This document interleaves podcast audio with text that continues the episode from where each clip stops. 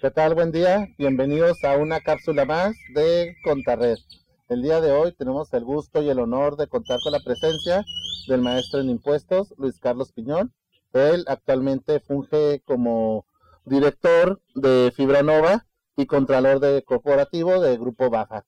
Y el tema del cual estaremos charlando es un tema eh, tal vez no muy conocido por la mayoría de la población, pero de mucho interés, muy actual, que es referente a los centros de servicios compartidos. Luis Carlos, bienvenido, un gusto que nos puedas acompañar y para platicar aquí un momento. Muchas gracias, Efren. Eh, gracias a la Facultad de Contaduría por la invitación. Es un honor para, para mí estar aquí contribuyendo un poco con, con, con las nuevas tecnologías, las plataformas nuevas que nos permiten difundir un poco los conocimientos que, que como exegresado podemos brindarle a, a los alumnos de la Universidad Autónoma de Chihuahua. Excelente, pues bienvenido, no tengo que decirlo, estás en tu casa y empecemos. Platícanos qué son estos de los centros de servicios compartidos, cómo operan, qué nos puedes platicar al respecto.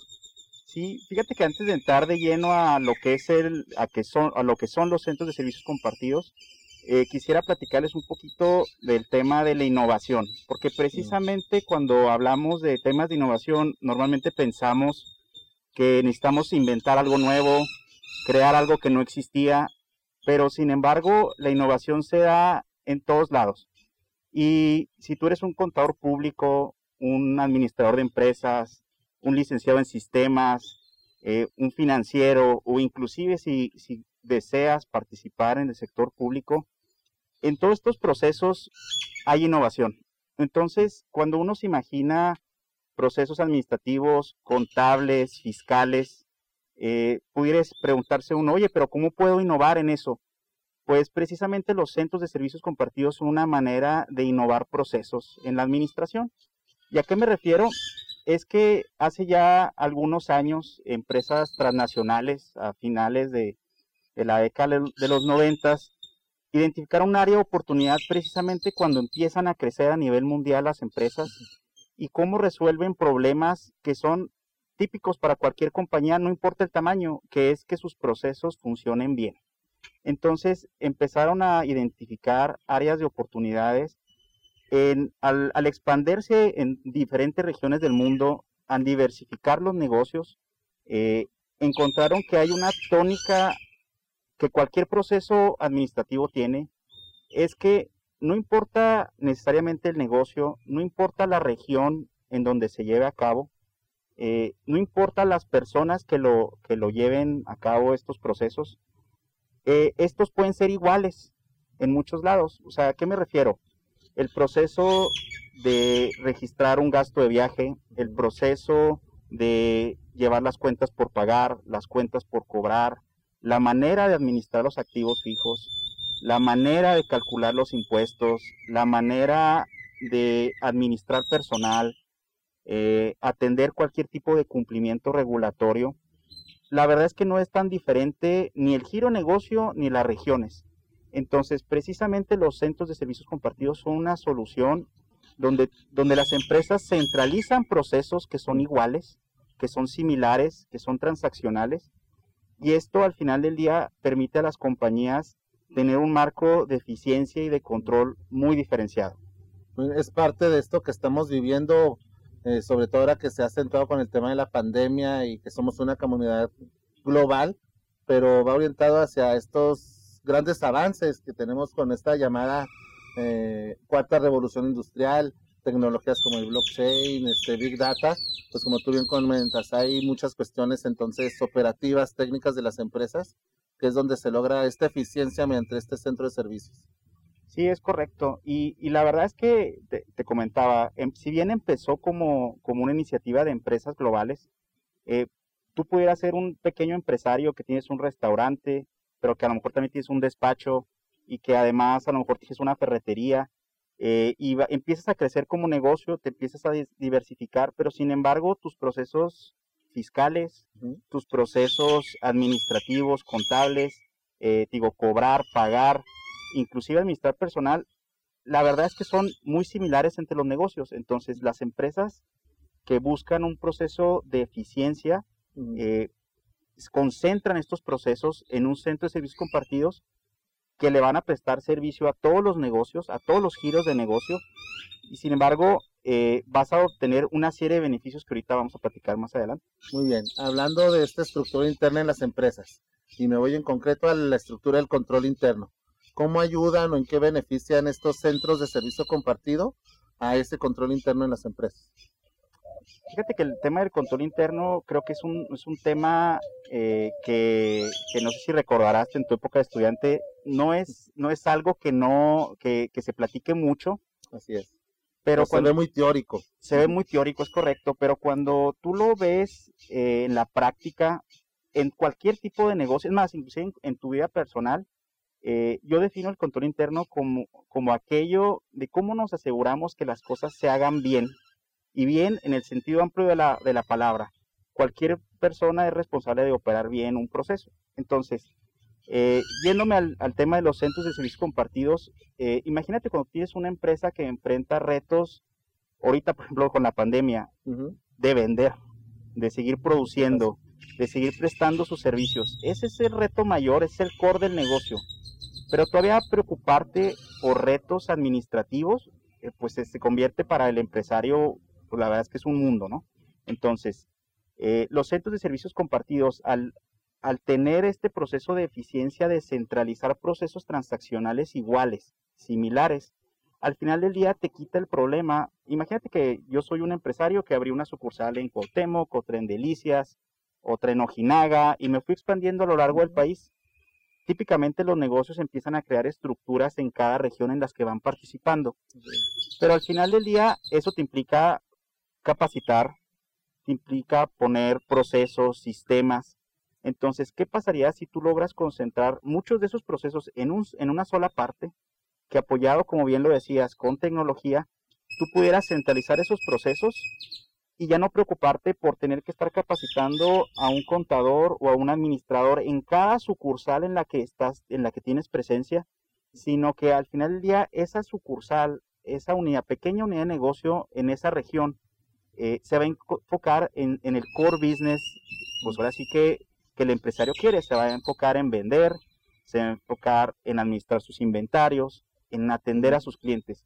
Pero sin embargo, los procesos back office, como pudiera ser un proceso fiscal, mm. como pudiera ser un proceso contable, y como te decía, procesos administrativos básicos como cobrar y pagar proveedores, eh, cobrarle clientes y pagar proveedores, al final del día esos procesos son iguales, no importa si eres un negocio eh, que vendes carros este, o que te dedicas a vender comida, al final del día son prácticamente iguales. Cambia obviamente el cliente y el enfoque, pero el proceso para una persona que opera eso es prácticamente el mismo. ¿no?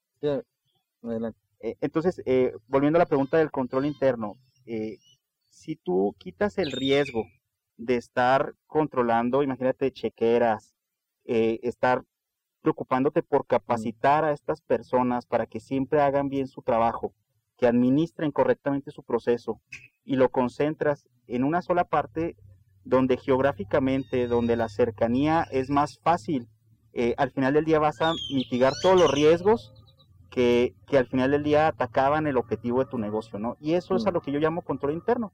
Cómo el empresario se, se preocupó por tener procesos que los riesgos están atendidos y que al final del día eh, puede enfocarse a su negocio a que todo salga bien. y va más allá porque muchos empresarios están acostumbrados a medir su negocio o temas de eficiencia en el flujo y se centran en si traigo dinero en la bolsa, me está yendo bien, si no, no. Pero esto pues trasciende, ¿no? Porque al final de cuentas tú bien lo señalabas, estos centros de servicio compartido pues abonan en mucho a un tema de eficiencia que eso pues ayuda sobre todo en estos tiempos tan difíciles que muchas empresas están llevando a cabo, pues que puedan ver inclusive temas de reducción de costos, de ventas, pues tú lo comentaste muy amplio, ¿no? Sí, correcto. El, precisamente eh, una de las ventajas que tienen los centros de servicios compartidos, además del tema del control interno y la eficiencia, es que son escalables.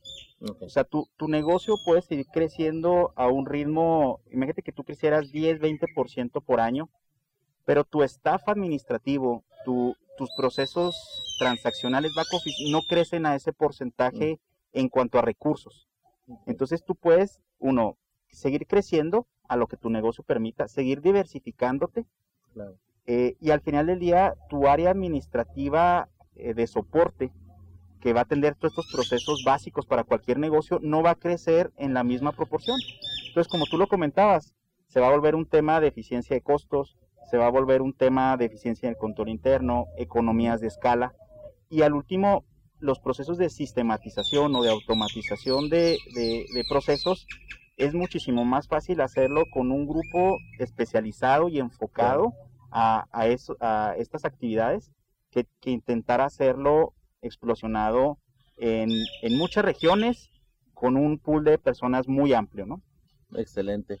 Y en tu experiencia, y para ir concluyendo con nuestra plática del día de hoy, eh, tú que pudieras identificar como otros beneficios de estos centros de servicios compartidos y qué tips o recomendaciones le darías a los estudiantes, maestros, público en general que nos observa, inclusive empresarios. Sí, pues mira, eh, yo, yo soy partícipe de una historia de éxito en, en Grupo BAFAR. O sea, Grupo BAFAR implementó su centro de servicios compartidos en 2013 eh, como ustedes saben, Grupo Fraps es una compañía de alimentos primordialmente, pero que se ha venido diversificando a negocios inmobiliarios. Somos la única compañía en el estado de Chihuahua que tiene dos empresas públicas en, eh, en México, o sea, que cotizan en la Bolsa Mexicana de Valores. Tenemos negocios financieros, negocios agroindustriales, pero al final del día todos esos negocios los hemos podido concentrar, uno, a que el Centro de Servicios Compartidos de Grupo AFAR esté en la ciudad de Chihuahua, Aquí se procesa la nómina, las cuentas por pagar, las cuentas por cobrar, la administración de activos fijos, el cálculo de impuestos, el reembolso de gastos de viaje, eh, muchos procesos de recursos humanos, el alta del personal. Al final del día se hace en Chihuahua y operamos todo el sur de Estados Unidos, operamos, si contratamos una persona en Cancún, en Chiapas, en Tijuana, en Culiacán, en El Paso, en Laredo, no importa, todo se concentra en la ciudad de Chihuahua. Entonces, imagínate el tamaño de eficiencia que hemos logrado conseguir como, como compañía, donde al final del día es un modelo de innovación de proceso administrativo que lo llevamos a la práctica y que, y que no importa qué tanto crezca el grupo, tiene un brazo sólido de procesos administrativos con, con alta eficiencia, con alta automatización y con un enfoque a controlar sus operaciones bastante alto.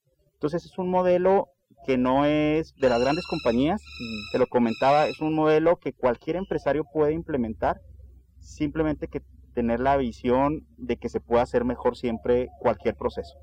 Excelente, y como bien lo comentaba Luis Carlos, el tema de implementación de procesos, el tema de innovación, muy de la mano con el nuevo modelo educativo incluso que se está implementando en la universidad, con esquemas que ya funcionaban y que la empresa ha participado activamente, como lo son academias empresariales, en fin.